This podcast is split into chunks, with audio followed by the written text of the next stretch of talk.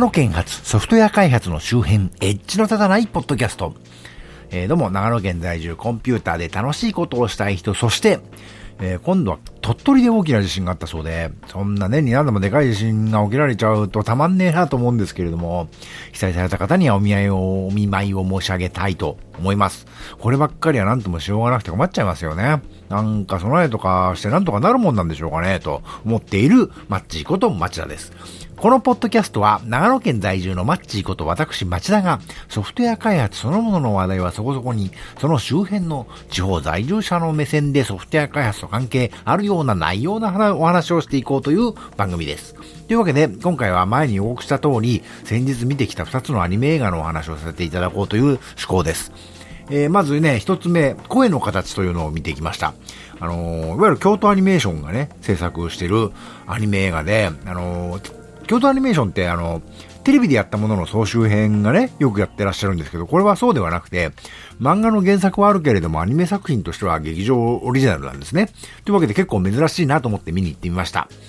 あの、事前にちょっと気になっていたんだけども、あの、障害者とかいじめとかがテーマになっている映画でね、感動ポルノじゃないかとか、あの、いじめた側が自分がいじめられるようになったから、いじめてた障害者にいいことをするようになって、それで許された気になってるのが気に食わないとかね。その障害者の子もいわゆる京都アニメーションっぽいね、可愛らしい女の子で、その女の子があろうことかね、その加害者を好きになるっておかしいんじゃないかっていうね、批判をすごいネットで見かけてたんですよ。で、あと、うちのね、短大生の長男もね、僕より先に見てね、何人か何が言いたいのかわからんひどい映画だって言ってたんですよね。で、他にもね、見た人たち、割と近い人たちがね、評判あんまり良くなかったんですよね。僕としてはあんまり期待しないで見に行ったというのは前提としてあります。あのね、見、見ましたけど、何が良くないって、愛子のエンディングテーマが良くないですね。あの、いや、いい曲なんですけどね。私は密かに愛子さんってすげえシンガーだと思ってるんで、曲が悪いっていう意味じゃなくて、悪い曲だと思ってるわけじゃないんですけど、もっとね、普通に終わった方が良かったんじゃないかとね。ちょっと盛り上がりすぎちゃうんですね、最後ね。あの、もっとなんていうかね、自然な感じの話だと僕は思ったわけです。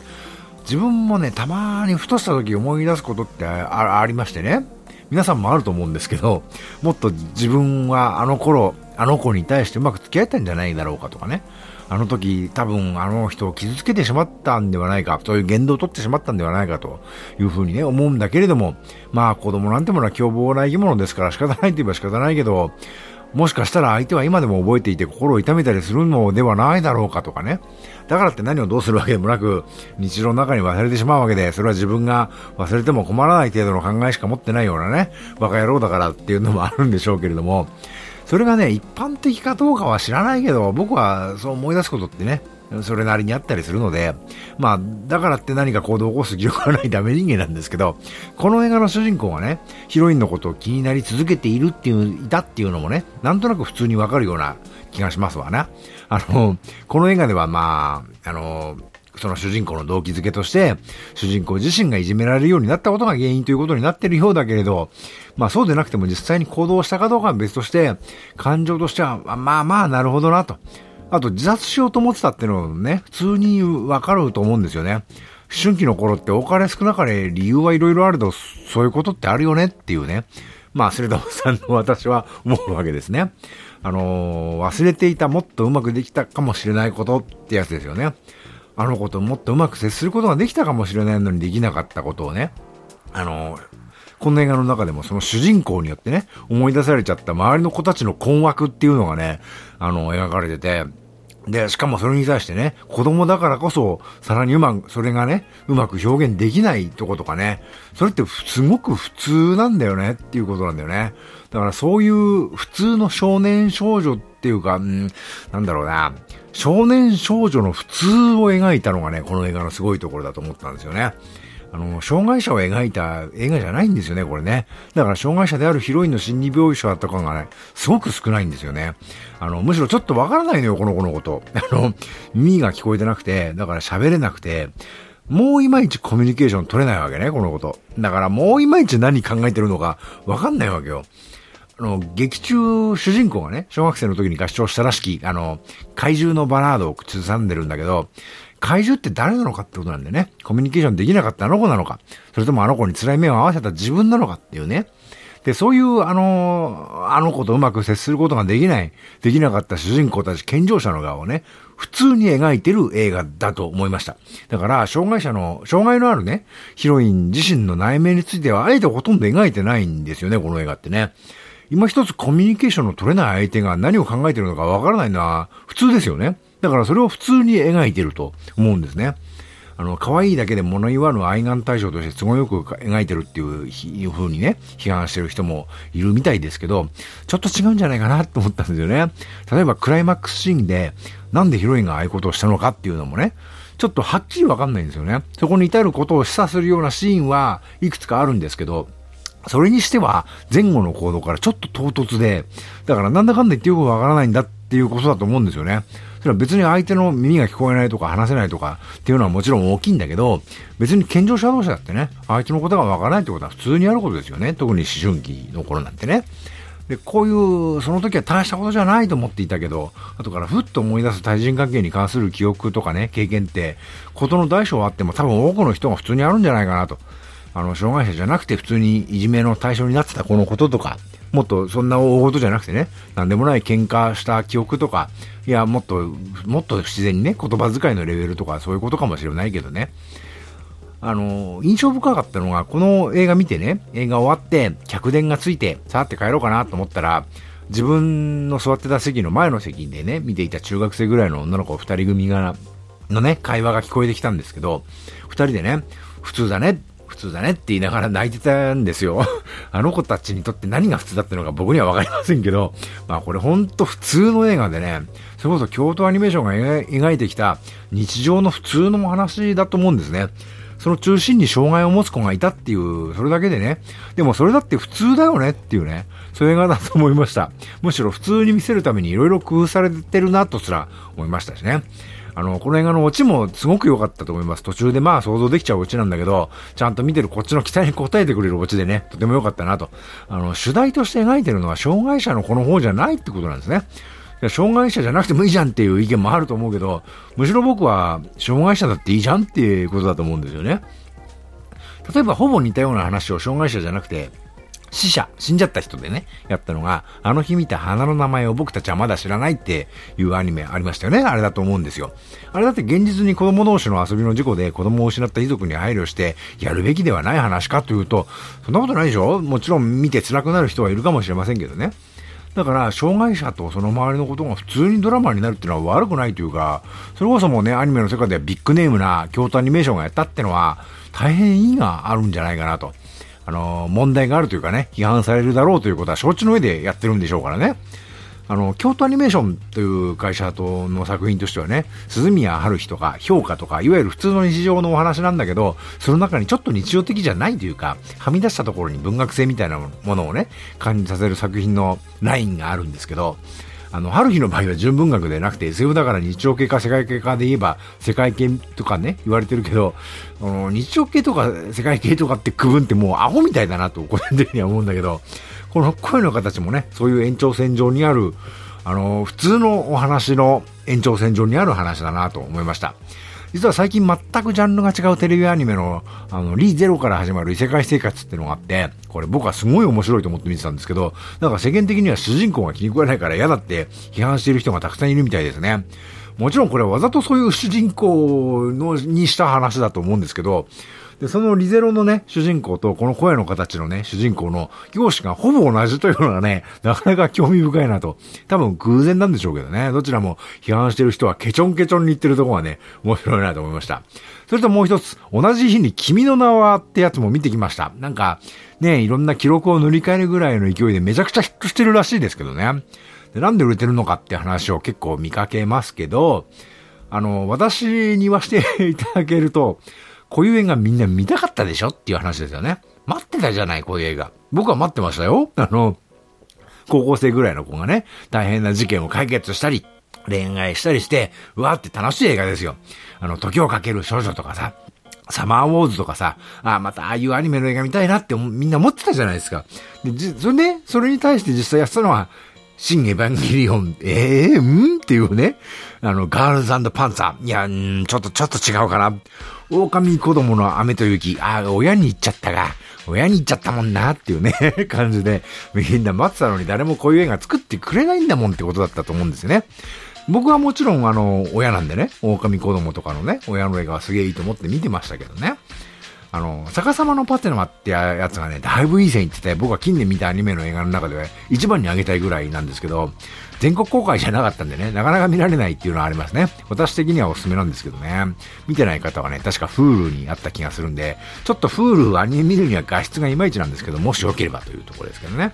で、まあ、あの、脱線しましたけど、まあそんな状況の中、宮崎駿は CG やってるし、押井守も庵野秀明も実写映画撮ってるしね。腕のいい職人を総動員してこれを作れたってのもあると思うんですよね。まあ、はっきり言ってね、映画の監督なんてのはね、そういうことをやる人は普通年寄りですから、あの、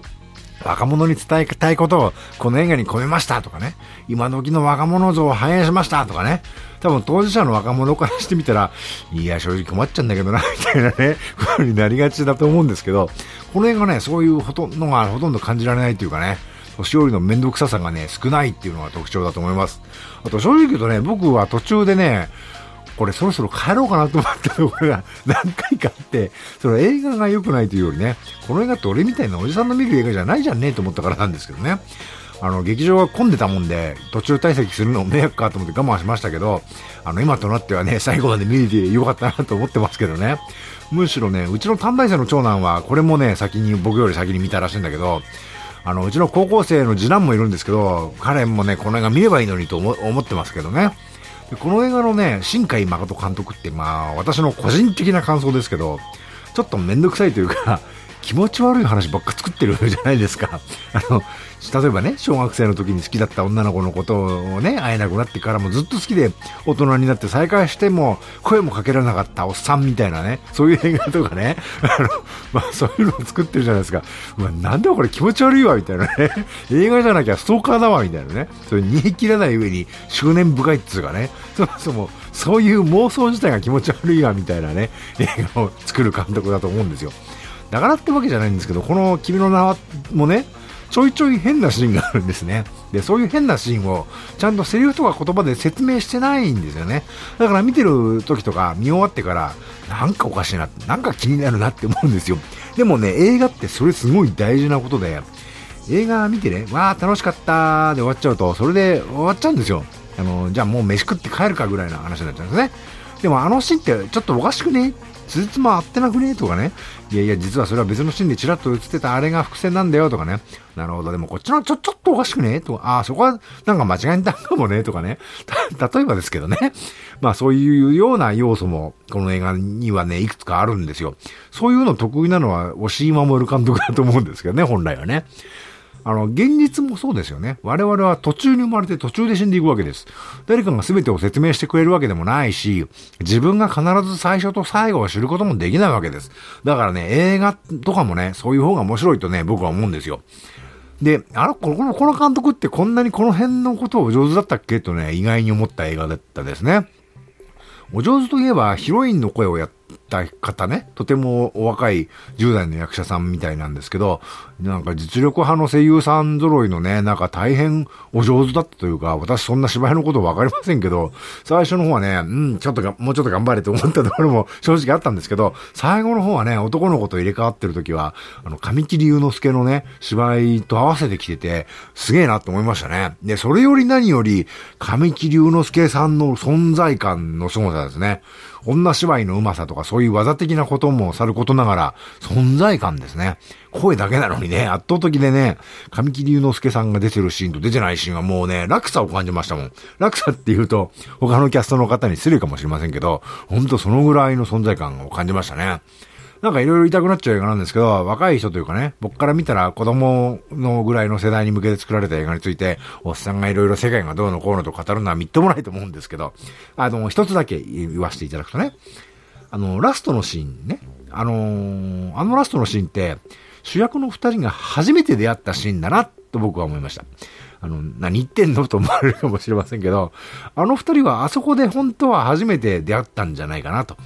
だって、記憶も記録もないんですからね。記録はともかく記憶がないってことはなかったってことですよね。そうでないとしたらなんで記憶がどんどん消えちゃったり、スマホのデータも勝手に消えてっちゃうのかと。最後に君の名はって聞くためそれ、それはおかしいですよね。むしろ君の名はって聞くときってどういうときかっていうと、初めて会ったときじゃないですかそ、それまで会ったことないんだから、記憶も記録もなくて当たり前ですよね。じゃあその前までいろいろあったいろんなことって何なのってね、皆さん思われるとは思いますけど、それがあの、新海監督の気持ち悪さってやつだと私は思いましたね。やっぱこの監督気持ち悪いなと。え、映画じゃなきゃストーカーだなって思いましたね。まあこれは僕の方がひどい妄想してる可能性もあるんで、何よりこれから見る方もいらっしゃると思うんで、そういう方の競争いでもいきませんので、これぐらいにしておきますけど、でもね、そういうのをむしろいい話っぽくしちゃうのはこの監督の天才的な才能ですよね。全体的になんていうかね、世界、世界って、あの、地球上の全世界じゃなくて、自分の住む世界、あの、特に子供にとっては自分の住む地域がね、あの、世界なんですよね。その世界に終わりがあって、その危機を救って、で、災害がか、で起きてね、帰るべき場所を失って、で、子供の時間が終わる頃ね、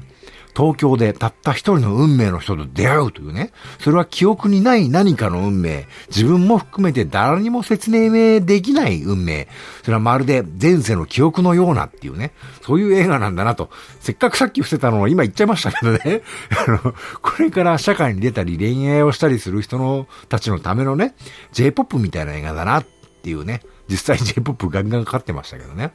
まあそういう映画なもんだから、僕はね、あの、これ見てて、ああ、いい映画だな。あ、俺さんはもう帰りたいなと、あの、いいっていうのと見たいっていうのはイコールじゃないんだなってことをね、発見しましたね、これでね。あの、というわけで、いい映画だなと。なんか悪口言ってるように聞こえたかもしれませんけど、とても楽しませていただきました。あの、おっさんから見た高校生たちの映画としてものすごく面白かったのが、他にもね、あの、霧島部活やめたってよっていう、これもね、神木隆之介さんが主演の、だった映画なんですけど、ちょうどね、それと正反対みたいな作品ですよね。あの、霧島部活やめるってよっていうやつの原作小説はね、この映画、その映画とは全然違うね、あの、あの、この年頃の若者そのものを切り取ったようなみずみずしい短編小説集だったんですけどね。映画はちょっと生々しいやつでしたね。で、同じ原作者の、あの、浅井亮さんが原作したね、何者っていうのが映画になって、君の名はの前に予告編やったのがね、なんか面白かったですね。こっちも就職の話というかね、子供の時間が終わる話なん、みたいなんでね。で、そしてその何者も、君の名はも、企画プロデュースをや、担当してる人が同じ人らしいというね、なかなかだなと思いまして なかなかなんだというのは私のあの、語問、ボキャブラリーではね、なかなか出てこないんですけど、まあ相当な方なんだろうと思いましたけどね。というわけで、えー、今回は見てきた映画の感想をダダ喋りした回でした。ではまた。